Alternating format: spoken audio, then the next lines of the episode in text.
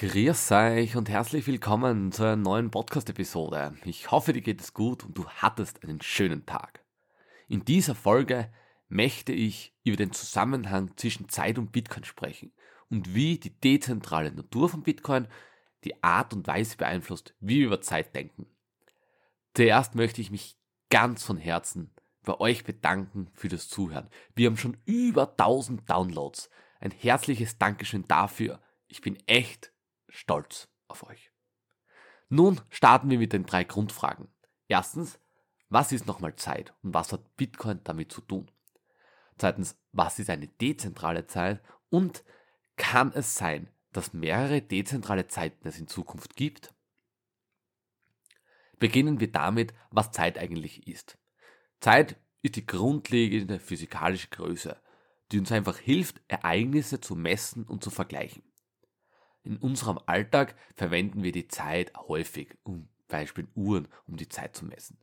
Diese Uhren basieren immer auf künstliche Standards, die von meistens von einer internationalen Atomzeit abgeleitet ist.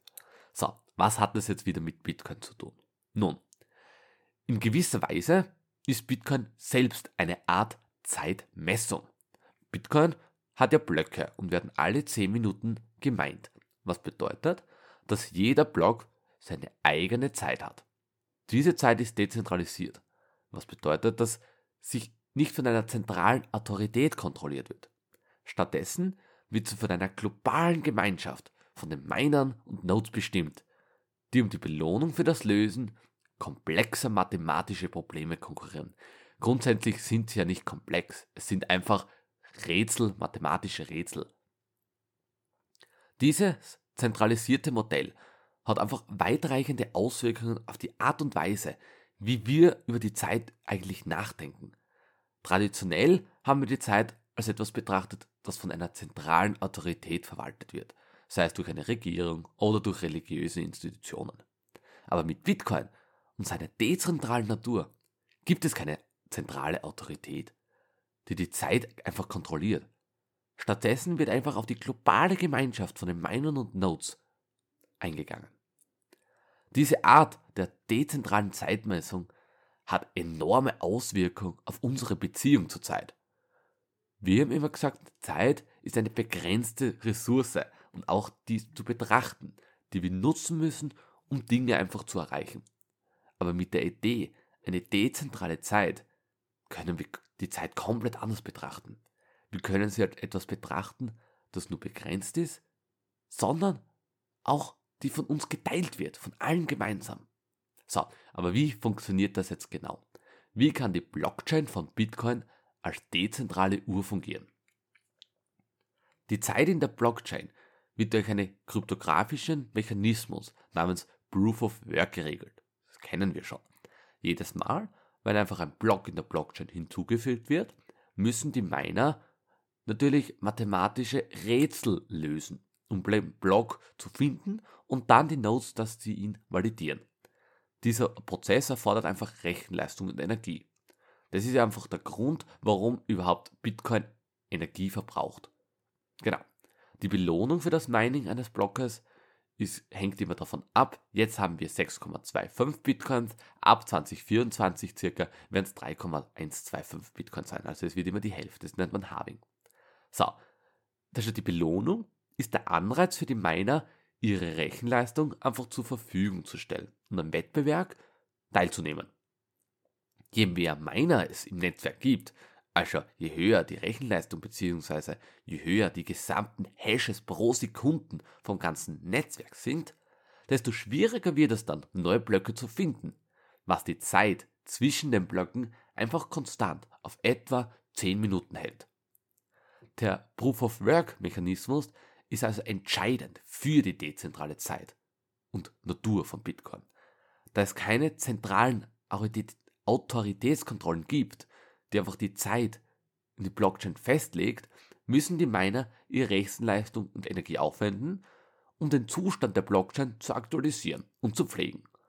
So, die Frage ist nun aber, warum ist eine dezentrale Zeit überhaupt wichtig? Eine dezentrale Zeit hat enorme Vorteile insbesondere im Kontext mit Finanztransaktionen. der, auf den, in Finanztransaktionen ist man immer auf eine genaue und zuverlässige Zeit angewiesen.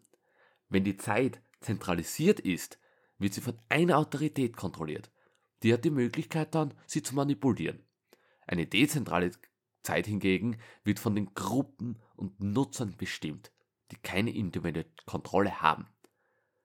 Auch durch die dezentrale Natur von Bitcoin und der Blockchain-Technologie wird einfach sichergestellt, dass alle Transaktionen auf einer genauen und unveränderlichen Weise protokolliert wird. Und jede Transaktion erhält dann einen eigenen Zeitstempel, eine Zeitmarke, die von den Minern im Netzwerk bestätigt wird, beziehungsweise von den Nodes. Da die Miner ja um die Belohnung für das Lösen der mathematischen Rätsel konkurrieren, haben sie einfach keinen Anreiz, die Zeit zu manipulieren, weil die Not würden dies ablehnen und dann würde die Belohnung ausfallen. Und natürlich, was heißt das? Ich habe Energie aufgewendet, bekomme aber keine Belohnung. So wirtschaftlich macht das überhaupt keinen Sinn. Dadurch wird einfach sichergestellt, dass die ganzen Transaktionen im Netzwerk in der richtigen Reihenfolge, in der zeitlichen korrekten protokolliert werden. Der wichtigste Vorteil ist aber die Sicherheit. Wenn die Zeit zentralisiert ist, kann eine einzelne Autorität die Zeit manipulieren, was Unregelmäßigkeiten und Unsicherheiten in Transaktionen führen kann. Aber auch ein weiterer Vorteil der dezentralen Zeit ist die Reduzierung der Ausfallzeit. Wenn die Zeit zentral gesichert ist, kann ein Ausfall des Zeitservers erhebliche Störungen führen. Bei der dezentralen Zeit kann so etwas nicht passieren. Es ist viel widerstandsfähiger gegen Ausfälle. So. Was noch? Die dezentrale Zeitmessung kann auch dazu beitragen, dass die Vertrauen der Nutzer und der Technologie enorm gesteigert wird, weil sie einfach sicherer und unabhängiger und transparenter ist. So, nun können wir uns die Frage stellen, kann es sein, dass es mehrere dezentrale Zeiten in Zukunft gibt? Ich sage ja, das ist durchaus möglich, dass in Zukunft einfach mehrere dezentrale Zeitmessungen geben wird. Verschiedene Blockchains und dezentrale Technologien können unterschiedliche Mechanismen verwenden, um die Zeitmessung zu regulieren. Ist je nach spezifischer Anwendung und Bedürfnisse. Es gibt auch die Möglichkeit, dass eine bestimmte dezentrale Zeitmessung sich durchsetzt und zum Standard wird, ähnlich wie es jetzt da mit der Verbreitung des gregorianischen Kalenders der Fall war. Aber einige dezentrale Technologien könnten sich in der Zukunft als beliebter und effektiver erweisen als andere und können daher die Verwendung ihrer eigenen dezentralen Zeit fördern. Das heißt, ich bin auch der Meinung, grundsätzlich wird sich Bitcoin immer durchsetzen.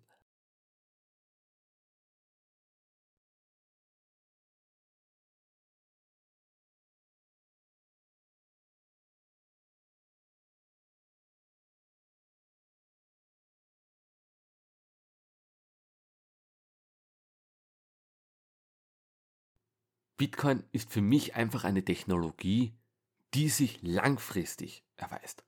Und ich glaube, es gibt nur eine dezentrale Zeit dann. Und das ist die Bitcoin-Zeit. So, es ist also, zusammenfassend kann man einfach sagen, dass Bitcoin eine dezentrale Zeit hat.